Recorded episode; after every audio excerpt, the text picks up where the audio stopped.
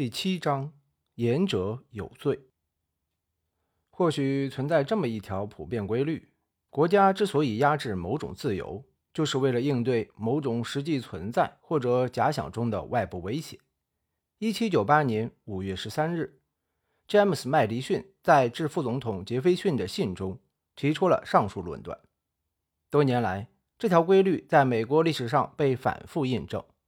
因为政客们压制公民自由的借口，多是对外部意识形态的畏惧。麦迪逊写这封信时，美国正弥漫着对法国革命思潮的恐惧。美国在独立战争中曾得到法国大力支持。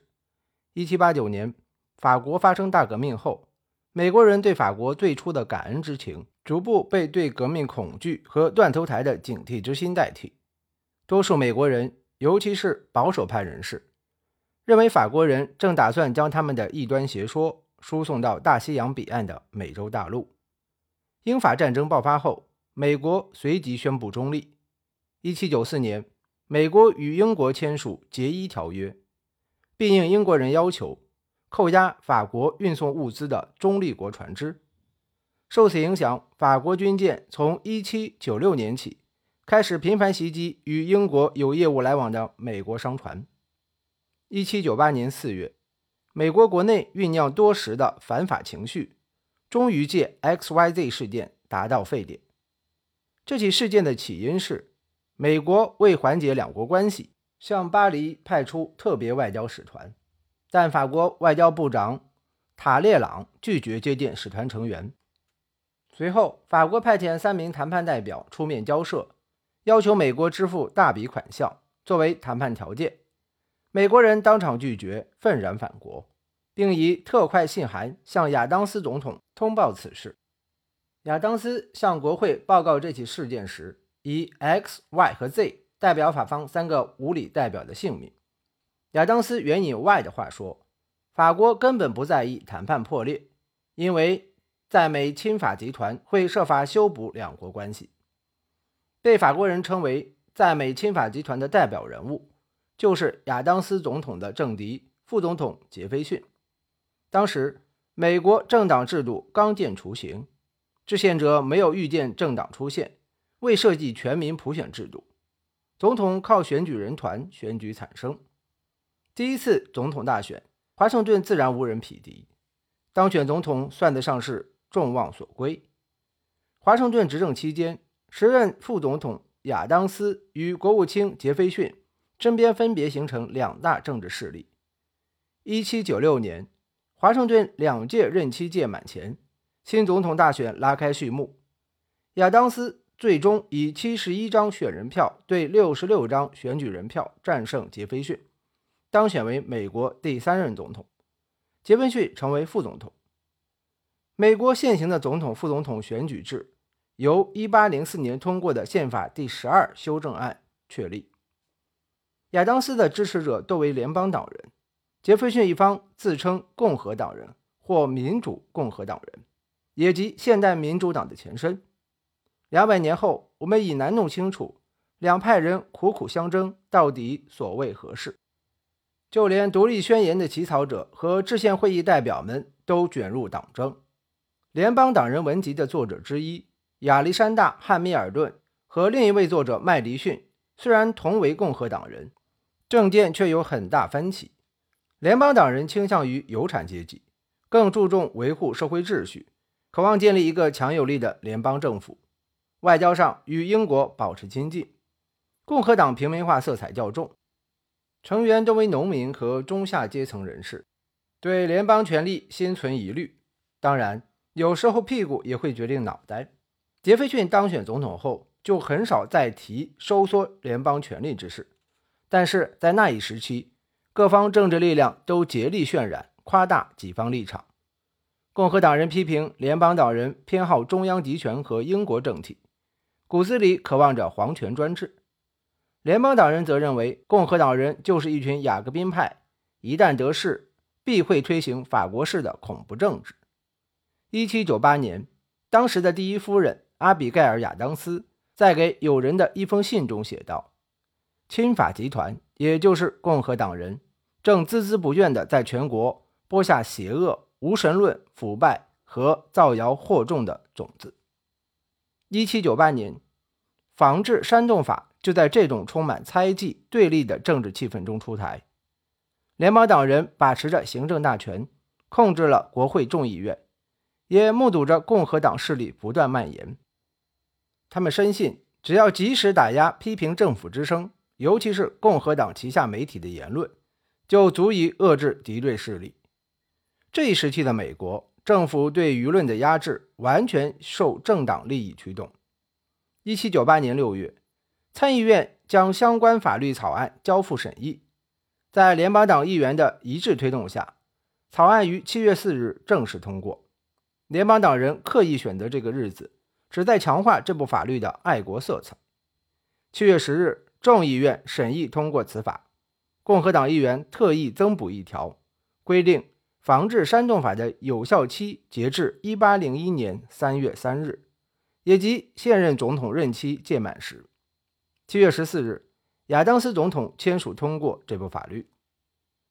防治煽动法规定，撰写、印刷、发表或出版任何针对联邦政府、国会或者总统的不实、诽谤和污蔑之词，意图损害政府、国会、总统声誉、煽动良民仇视、对抗政府者，最高将被判处两年徒刑，并处两千美元罚金。有意思的是。这部法律只惩处诋毁国会、总统者，却把副总统杰斐逊排除在保护范围之外。从字面上看，防治煽动法的惩治对象是以损害声誉为目的，以不实、诽谤和污蔑之词批评政府的人。联邦党人解释说，之所以做此限制，是为改造普通法中的煽动诽谤政府罪。尽管他们言之凿凿，但相关规定在执行实践中却如同虚设。当时，联邦法院的法官多由联邦党人任命，他们审理相关案件时，要求被告必须举证，证明自己发表的言论属实。即便是预测性言论，法官也会提出这一苛刻要求。比如，一个编辑编发一篇文章，声称政府一项错误决策将引发灾难。如果灾难还没发生，他怎么可能证明预测属实？这部法律的随意性还体现在陪审程序中。本来事实是否成立应由陪审团认定，但由于他们在许多问题上必须听从法官指示，基本上已无所作为。更过分的是，现代历史研究者们发现，当年凡是涉及防治煽动法的案件，联邦法官和执法官。都会在陪审团中安插许多联邦党人。一七九八年的联邦党可不是唯一大搞恐怖政治的政党。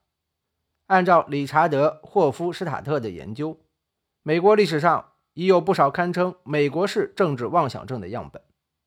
时至二十世纪，国会仍借助立法对疑似亲共的公民和外国人滥贴标签，给予种种歧视性待遇。四十多年来，政客们都靠指控政敌对共产党过分软弱赢取选票，防治煽动法就是这种狂热风气和政治考量下的产物。许多联邦党人坚信，他们的政敌都是危险的狂热分子，所作所为对国家有百害而无一利。这群人骨子里都有专制思维，认为一招权在手，勇把令来行。众议院讨论防治煽动法期间，康涅狄格州代表约翰·艾伦发表演说。大家都来看看费城的报纸是怎么说的。这些编辑们编发一些不知羞耻的言论，试图颠覆和毁灭我们的政府。其实，报纸只是说政府应被取而代之，人民应团结起来与之对抗。艾伦很轻易地将对政府的批评和煽动叛乱联系起来。事实上，报纸只是呼吁人民用选票来更换执政党，而不是煽动颠覆政府。讨论即将结束时，共和党人提出，国会通过这样的法律将是违宪行为。理由是：第一，宪法并未授权联邦政府管制出版；部分制宪者认为，权利法案根本没有必要保护什么出版自由。第二，宪法第一修正案中的言论和出版自由条款。禁止国会通过这类法律。联邦党人回应道：“任何政府都有必要制止他人的煽动性攻击行为。宪法授权政府以必要且适当的手段维护自身权威。”有人甚至援引布莱克斯通的说法，试图证明第一修正案中的出版自由仅指免受事前限制的自由。一七九九年初，众议院的共和党人提议撤销《防止煽动法》，结果被居于多数的联邦党人成功否决。来自弗吉尼亚的共和党众议员约翰·尼古拉斯代表少数派议员撰写了一份报告，深入阐述了言论自由的含义。他说：“防治煽动法的思想根源来自政体与美国截然相异的大英帝国。在英国，君主世袭被视为不会犯错的神礼，政府官员都是国王的代表，部分分享了他们的神圣与不可侵犯。但是，我国人民都是人民公仆，对人民负责，接受人民定期选举，和他们当然不一样。”在对防治煽动法的一片抗议声中。属麦迪逊的声音最为强劲。此法一经国会通过，他与杰斐逊立即决定在各州立法机构发起阻击。不过，一切行动都是秘密进行，以免授人以柄，反被检控。可悲呀！这两个人，一个是堂堂的宪法之父，一个是美国副总统，居然还得偷偷摸摸行事。杰斐逊为肯塔基州议会草拟了一份议案，并于这年十一月通过审议。这份决议重申了联邦主义的立场，宪法授权各州自行立法确定出版自由。弗吉尼亚议会紧随其后，通过了麦迪逊起草的一份决议。决议声明，言论自由和出版自由是共和政体的基本保障。弗吉尼亚决议反对防治煽动法对宪法权利进行毫不掩饰、令人震惊的侵犯。决议指出，这部法律。行使了宪法未经授权的权利，而且这恰恰是宪法修正案明确禁止的权利。与其他权利相比，这一权利更应引起公众警惕，因为它不仅约束了人民自由检视公众人物和公共事务的权利，还限制了人民自由沟通的权利。更重要的是，这些权利正是维系其他权利的唯一有效保障。麦迪逊所说的。自由检视公众人物和公共事务的权利，引起各方广泛回应，并在未来数十年里逐步成为美国政治体制的前提，并被后人称为麦迪逊前提。一七九九年底，麦迪逊在关于弗吉尼亚决议的报告中进一步阐述了自己的观点。他说：“根据美国宪法，是人民而不是政府拥有绝对主权。”和英国的政治体制有着本质区别，这与尼古拉斯之前的说法不谋而合。在如此截然不同的情况下，赋予媒体更多的出版自由，难道不是顺理成章也非常必要的吗？麦迪逊追问道：“媒体藏匹政治人物和公共事务的自由，连严苛的基本法都未曾限制，出版自由可谓一切自由之基础。”在美国，我们却连自由的地基都还未打好。弗吉尼亚决议和麦迪逊报告在美国的言论自由和出版自由历史上起到了里程碑式的作用。这一时期，弗吉尼亚议会下院亦有人发表少数派声明，公然支持防治煽动法。这些人声称，防治煽动法要是无权惩治诽谤政府的言论，就意味着我们的国家无力维持和平。无力保护自身免受邪恶公民的不断侵扰，政府的存在就是为了维护人民的福祉与安全。既然政府与人民的利益息息相关，为确保政府的安全，人民应允许政府立法惩治造谣惑众、恶意诽谤的行为，因为这些行为将导致民心背离，降低人民对政府的信任。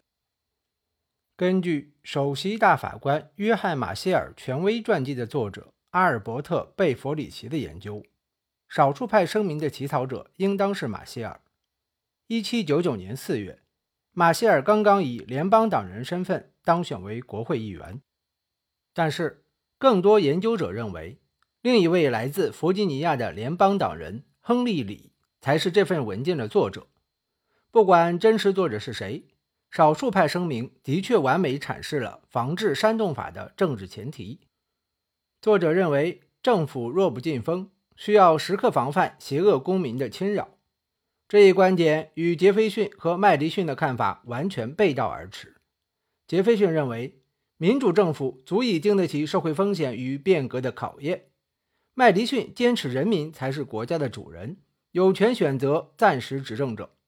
然而，对少数派声明的支持者而言，政府权力至高无上，有权以各种方式自保。这完全是典型的英式论调。检察官大举兴讼后。人们都见识到防治煽动法的威力。詹姆斯·莫顿·史密斯的《自由之镣铐》一书对该法出台后的司法状况进行了极为详实的记载。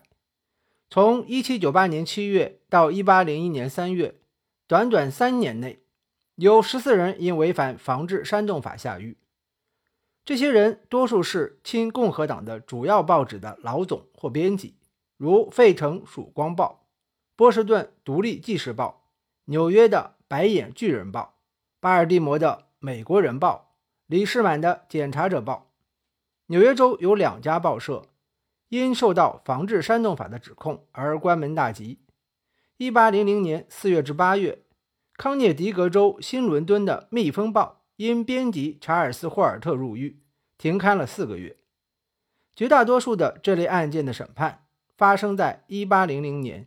这可绝非巧合，因为1800年正好是大选年，亚当斯与杰斐逊再次角逐总统之位。亚当斯的国务卿蒂莫西·皮克林大兴文字狱，正是为了逼迫杰斐逊阵营的报纸在大选时保持沉默。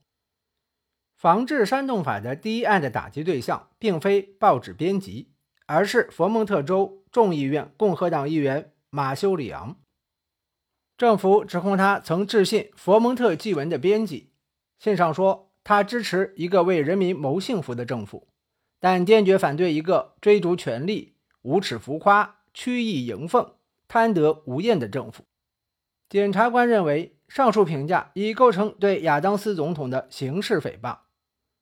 主持庭审的法官是联邦最高法院大法官威廉·帕特森。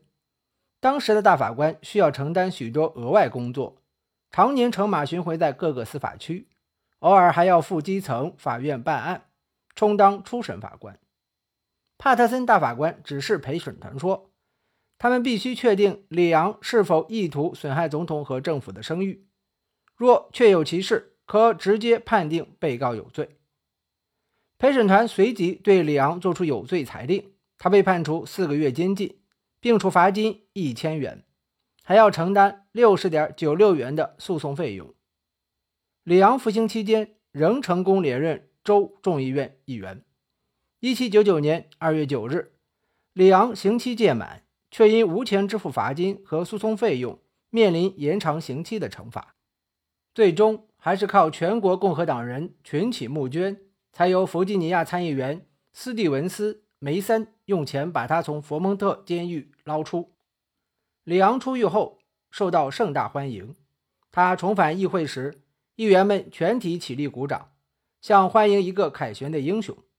这对官方的指控无疑是莫大的讽刺。更为极端的例子发生在巡回演讲家戴维·布朗身上。此人酷爱四处游历。1796年至1798年，在马萨诸塞州逗留期间，布朗发表演说。谴责政府参与土地投机买卖的行为，顺带攻击了防治煽动法和外国侨民法。一七九八年，他在代当郡的演说结束后，兴奋的市民打起标语，上书反对印花税法、反对防治煽动法、反对外国侨民法、反对土地税、终结美国暴政、总统和平下台、副总统和在野党万岁。愿美德成为人民政府的基石。布朗因为这则言语过激的标语，被按防治煽动法起诉。负责审理这起案件的是司法界最狂热的联邦党徒——最高法院的塞缪尔·蔡斯大法官。当时他正好在马萨诸塞州巡回审案，随即以恶意散布扰乱社会秩序的思想，并企图以无耻。害人、危险的方式煽动不明真相的群众为由，判处布朗入狱十八个月，并处罚金四百八十元。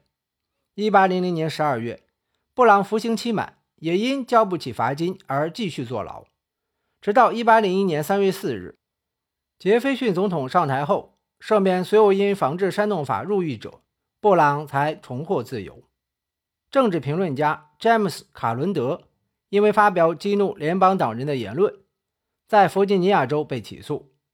政府指控他在1800年大选中非法出版了一本小册子，诬称亚当斯是白发煽动犯，并告诉选民，在亚当斯与杰弗逊之间做出选择，就是在战争、贫困与和平富足之间做选择。前章提到。一八零三年，纽约联邦党人哈里·克罗斯维尔被以普通法中的煽动诽谤政府罪定罪，理由就是他污蔑杰斐逊买通卡伦德发表上述言论。这次庭审仍由蔡斯大法官主持，他百般刁难辩方律师，甚至极为傲慢地驳回律师提交的辩护意见，导致对方愤然离席。庭审结果毫无悬念。全部由联邦党人组成的陪审团毫不犹豫地判卡伦德有罪。蔡斯大法官判他入狱九个月，并处罚金两百元。卡伦德在狱里一直蹲到防治煽动法失效，但他并未就此沉默。服刑期间正碰上总统大选，他给弗吉尼亚各大报纸撰写了大量文章，指责蔡斯身为大法官却扮起检察官角色。卡伦德案是防治煽动法通过后最为臭名昭著的一起判例，对联邦党人造成极大的负面效果。共和党人后来将本案的庭审记录结集出版，成为证明联邦党人专制倾向的最好证据。最高法院还未来得及审查防治煽动法是否违宪，这部法律即已失效。当然，即使案件到了最高法院，结果也可想而知，因为在1800年，最高法院六位大法官中，蔡斯、帕特森和巴夏德·华盛顿三人都在巡回审案时审理过相关案件，他们从未质疑过防治煽动法的合宪性。如果说出台防治煽动法是一项政治策略，这个策略可谓彻头彻尾的失败。1800年大选期间，正是这部法律激起众怒。导致亚当斯败于杰斐逊之手，联邦党人同时失去了对国会的控制权。不久，这个政治集团也分崩离析。虽是无心插柳之举，防治煽动法最终对美国政治起到重大作用。它令绝大多数美国人意识到言论自由和出版自由在民主社会中的重要性，以及麦迪逊前提的重要性。无论宪法第一修正案的起草者是否反对设置煽动诽谤政府罪，在权利法案通过十年后，广大民众与主流观点已经认为这类罪名是与美国宪政体制相悖的。杰斐逊上任后，赦免了所有因防治煽动法入狱的人。1804年，他在写给前第一夫人阿比盖尔·亚当斯的信中，解释了自己这么做的原因。尽管杰斐逊与亚当斯因政见交恶，但他与亚当斯夫妇一直有信件往来，并最终达成谅解，重新成为至交，仿佛冥冥中早有安排。两人同一天逝世，这天正好是一八二六年七月四日，独立宣言发布五十周年纪念日。杰斐逊在信中写道：“我释放了所有因防治煽动法而被关押起诉的人。”因为我始终认为，而且现在也持此观点，这部法律根本上是无效之法。它就好比国会命令我们匍匐在地，对着一个精致偶像顶礼膜拜，并且让我们时刻监视、揪出那些拒不服从者。而我现在做的，就是把那些拒绝搞偶像崇拜而被丢进火坑的人迅速抢救出来。当时。一直有国会要将相关罚没收入退还被起诉者们的说法，却始终未见兑现。许多年后，一八四零年，国会最终投票决定将一千元罚金、六十点九六美元诉讼费附上利息一并退还给马修·里昂议员的后人。一八五零年，国会又通过一项议案，退还宾夕法尼亚州作家托马斯·库珀四百美元罚金。库珀已于一八三九年去世，临终前曾特别叮嘱妻子，请他务必追回这笔款项。